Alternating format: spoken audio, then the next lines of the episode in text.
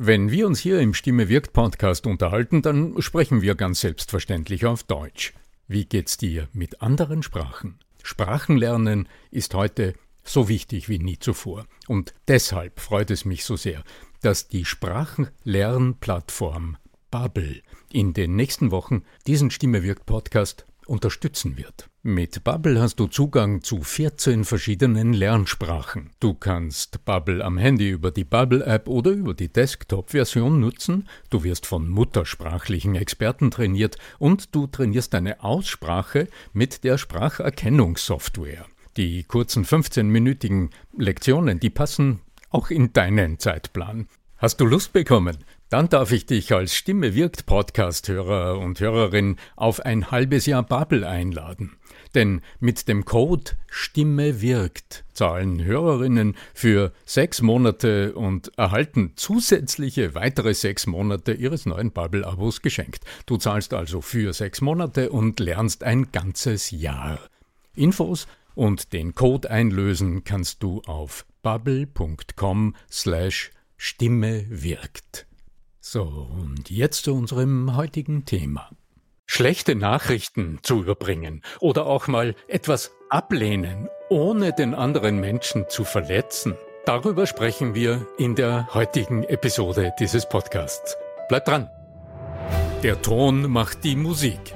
Der Podcast über die Macht der Stimme im Business. Mit Arno Fischbacher und Andreas Giermeier. Für alle Stimmbesitzer, die gerne Stimmbenutzer werden wollen.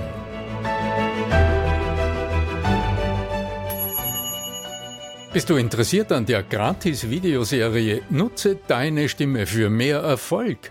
Dann gehst du einfach auf voicesales.com und ich schalte dir im Handumdrehen die drei Videos frei, okay?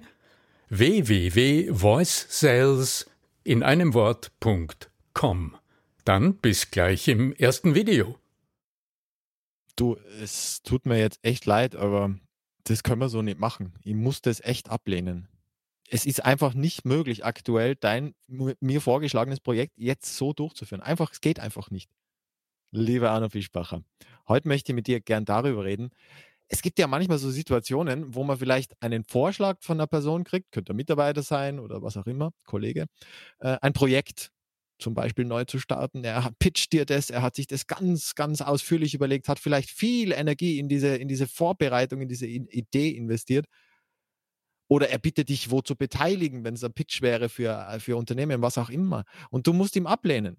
Und jetzt kommt aber die Herausforderung, weil ablehnen, dann könnte der andere sich zurückziehen und nie wieder sehen. Aber du siehst den ja wieder. Ich kann dir sagen, was, welche Antwort mir auf der Zunge gelegen ist. Ja, ja aber wieso das war doch so toll und ich habe doch so und so alles getan, damit es gut funktioniert. Wieso, wieso kannst du das nicht nehmen? Du musst es doch nehmen. Das ist doch breiteste und so weiter. Und so. Da landet man natürlich genau äh, entweder in der Scheidung, in der Kündigung oder äh, in jedem Fall nicht in einem Ergebnis, das wir vielleicht äh, heute euch zu Hause gerne mitgeben wollen. Und darum soll es halt gehen. Ganz genau, lieber Andreas Giermeier von lernenderzukunft.com, damit ich dich auch formvollendet vorstelle. Sehr gut. Ja, lass uns mal schauen, also an diesen wunderbaren ersten Sätzen, die du gesagt hast. Was war denn da schon mal alles verhängnisvoll? Es hat schon mit den ersten Worten verhängnisvoll begonnen. Es hat dir leid getan. Es tut dir so leid. Also das heißt, im ersten Satz höre ich schon, es geht dir um dich, das ist schon mal ein verhängnisvoller Schalter. Dann hast du mir gesagt, dass du etwas tun musst, aus irgendeinem Grund, was auch so ein No-Go-Wörtchen ist. Lass uns mal schauen, was sind denn die üblichen verhängnisvollen. Ja, aber um Verzeihung bitten kann ich auch nicht. Habe ich gesagt, du sollst um Verzeihung? Ja, wenn ich sage, es tut mir leid, dann ist das immer noch auf mich bezogen, weil es gibt ja die drei Varianten. Entweder ich bitte um Verzeihung, ich sage, es tut mir leid oder ich sage Entschuldigung. Und deswegen habe ich mich für es tut mir leid entschieden. Andreas, du wolltest einen Projektvorschlag ablehnen. Ja, ja. Du bittest um Verzeihung. Wofür? Ja, eben, eben, eben. Ja. Also was tut dir leid? Tut dir da was leid? Ja, vielleicht, weil ich, weil ich im Vorhinein gedacht hatte, dass es dich verletzen könnte. So ist es.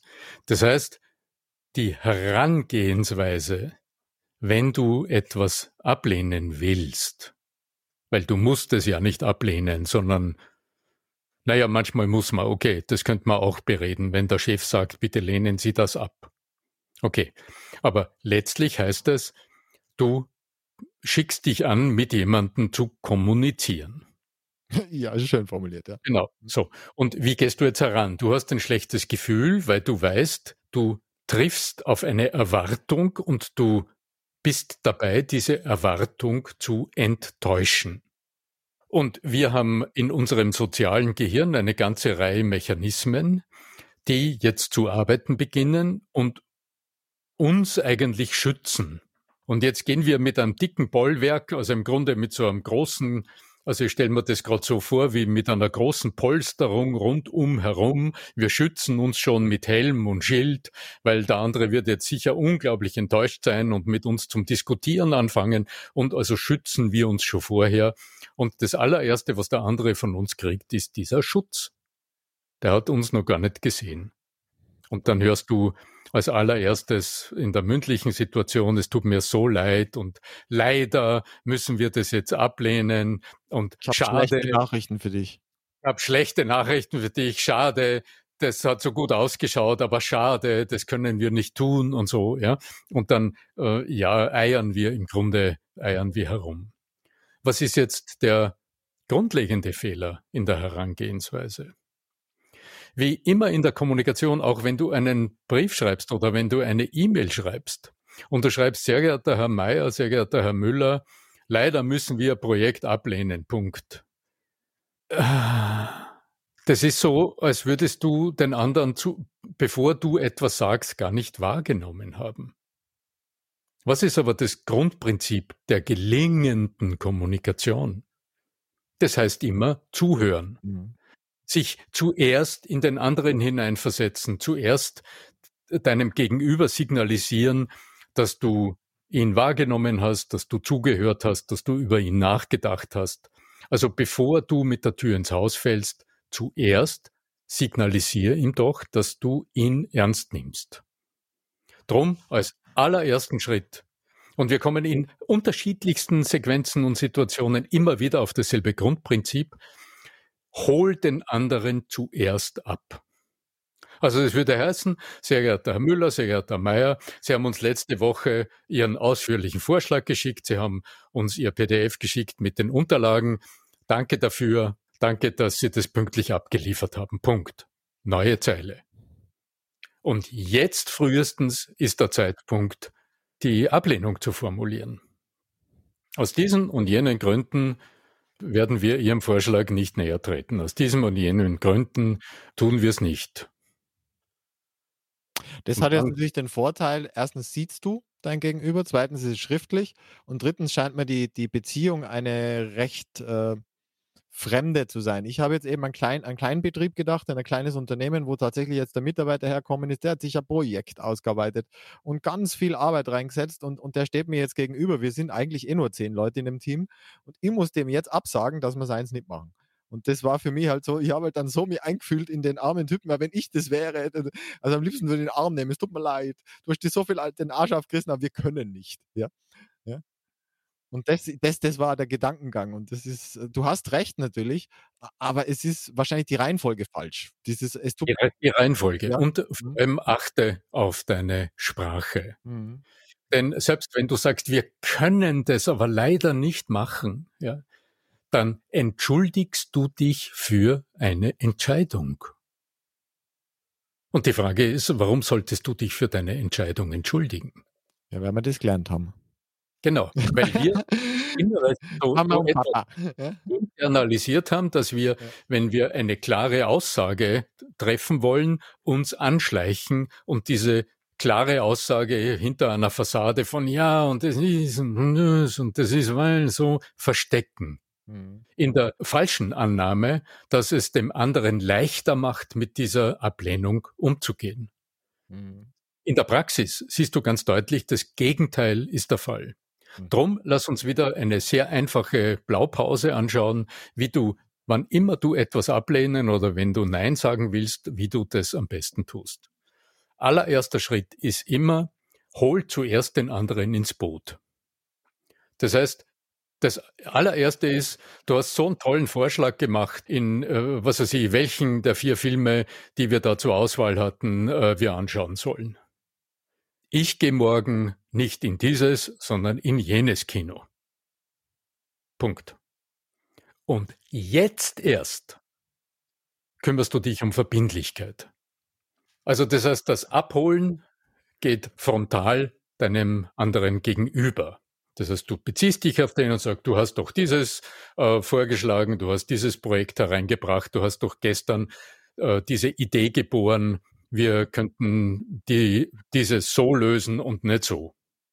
Okay, dann nimmst du Bezug und holst den anderen in seiner Welt und in seinem Vorschlag ab, dann wird er nicken. So, und jetzt bleibst du ganz grad, gehst in deinen Standpunkt, spürst den Boden, schaust, dass du größtmögliche Klarheit im Ausdruck hast. Und jetzt formulierst du ganz klar das, was dein Standpunkt ist. Dieses machen wir nicht.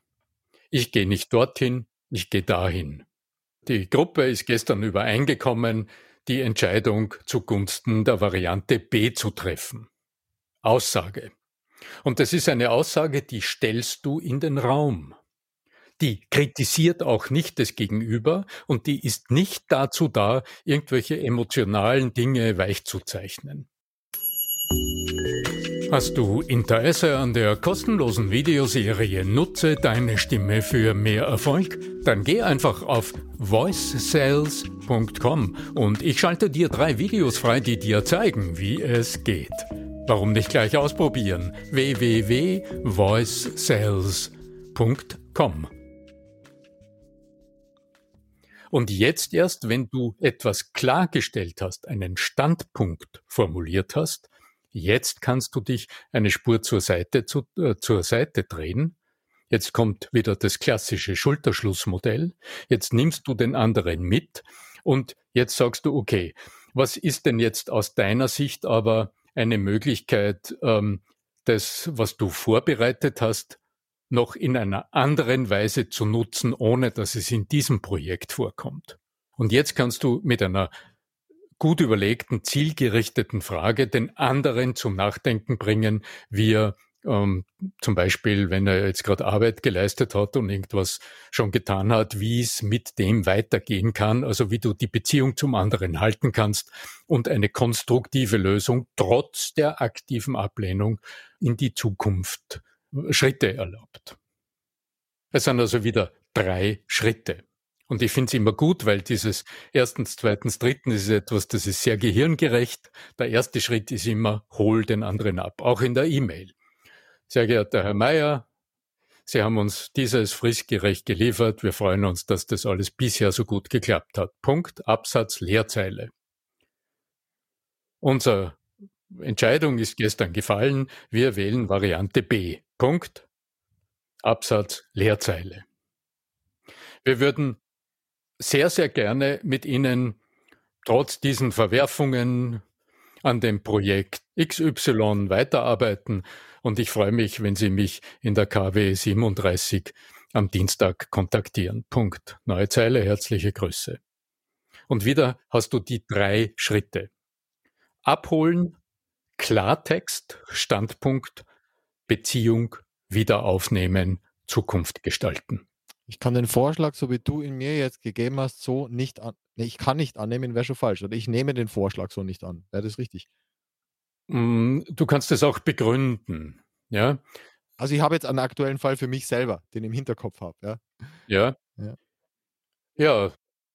Da habe ich einen Vorschlag, den will ich nicht annehmen. Ich möchte aber eine Alternativlösung mit dieser Person eingehen, ähm, die auch seine Wünsche erfüllen wird, aber auch meine aber mhm. ganz anders, als er sie gerne äh, als erstes formuliert hatte in diesem Vorschlag. Genau. Dann in der Phase 2 formulierst du einen Satz mit weil. Also du sagst als erster, danke, dass du mir, dass du mir das so detailliert äh, aufbereitet hast. Äh, das finde ich ganz toll äh, erklärt. Und ich habe ganz gut verstanden, wie du an die Sache herangehst. Punkt, Absatz. Für mich ist diese Vorgehensweise im Moment nicht machbar, weil mir bis Ende des Jahres die wirtschaftlichen Ressourcen dazu fehlen, um das auch vernünftig umzusetzen. Punkt, Absatz, Leerzeile. Wie schaut denn aus deiner Sicht eine Möglichkeit aus, ab dem ersten Quartal 2022 in einer etwas modifizierten Art und Weise neu einzusteigen? Punkt, Leerzeile mit freundlichen Grüßen. Ja, wenn ich es ihm offen lassen will, das will ich ja nicht. Aber ich sage jetzt natürlich, in deinem Fall stimmt's, ja. Mhm. Mhm. Na, spannend. Na, es ist wirklich, wie du sagst, es ist im Prinzip die Reihenfolge ja völlig andere und die Haltung ist ja völlig andere. Und das ist ja, glaube ich, das ist einer der Dinge, die mir bei deiner Methode, sage ich jetzt einmal, bei der Fischbacher-Methode so gut gefallen, dass du ja gar nicht so jetzt auf diese ganzen How-to-Geschichten setzt, sondern tatsächlich sagst, eigentlich geht es um Haltung. In fast allen Dingen, die wir so besprechen in unseren 111 Episoden mittlerweile, so in die Richtung, es geht eigentlich um die Haltung. Mhm. Und dann der Rest folgt und die Stimme folgt dir. Und wenn du, natürlich gibt es immer Tools und Hilfe und Hinweise und so, wie kann man dann auch trainieren und so. Aber, aber von dem ab geht es eigentlich, das dahinterliegende ist tatsächlich, äh, du kannst natürlich einen Korken im Mund nehmen und daran herumkauen, aber eigentlich geht es ja um das dahinter. Ja? Und das spürt der andere. Ja? Es trifft sich hier bei auf Clubhouse ein Gespräch geführt, wo, das, äh, wo einer der Mitdiskutierenden das so schön formuliert hat. Er hat gesagt, er hört täglich, also diese vielen Marketing-Leute, das hat er so ein bisschen abschätzig, hat er, das lag schon im Ton, diese Internet-Marketing-Leute, die also alle irgendwelche wichtigen Dinge sagen und alle Lösungen haben und alle dir genau erklären, wie es geht, dass du viel Geld verdienst und so weiter. Aber am Ton hört er heraus, hat er gesagt, dass sie Tools nutzen, aber irgendetwas an der Tonalität schreckt ihn ab.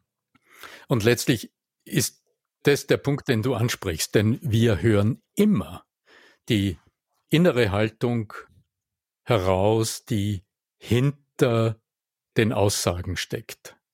Also wir hören heraus, wie steht dieser Mensch zu sich selber, wie sehr reflektiert sich dieser Mensch selbst, wie viel Demut hat dieser Mensch für sich bereits im Lauf des Lebens entwickelt und Blick nach außen, wie viel Bereitschaft, andere Menschen überhaupt erst empathisch wahrzunehmen, hat dieser Mensch im Lauf des Lebens entwickelt. Das ist wunderbar hörbar.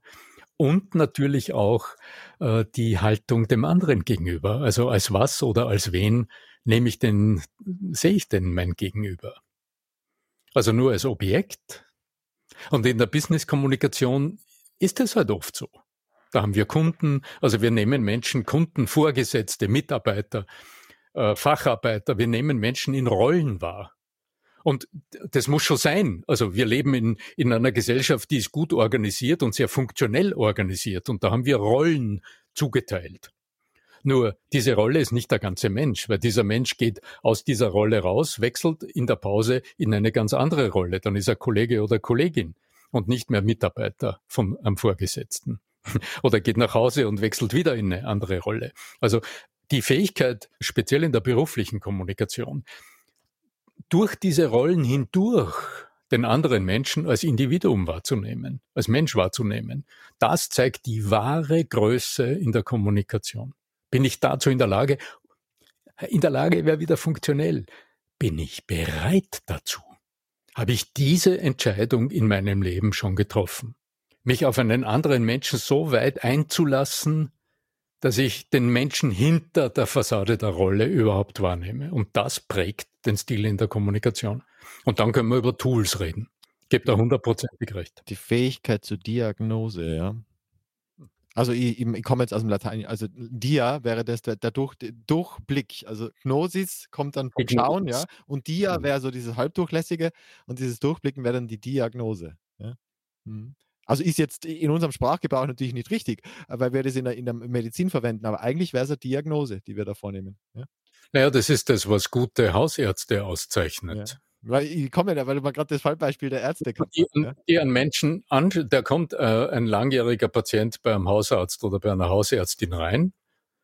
Na, was tut der Arzt? Der schaut hin mit so einem unscharfen Blick.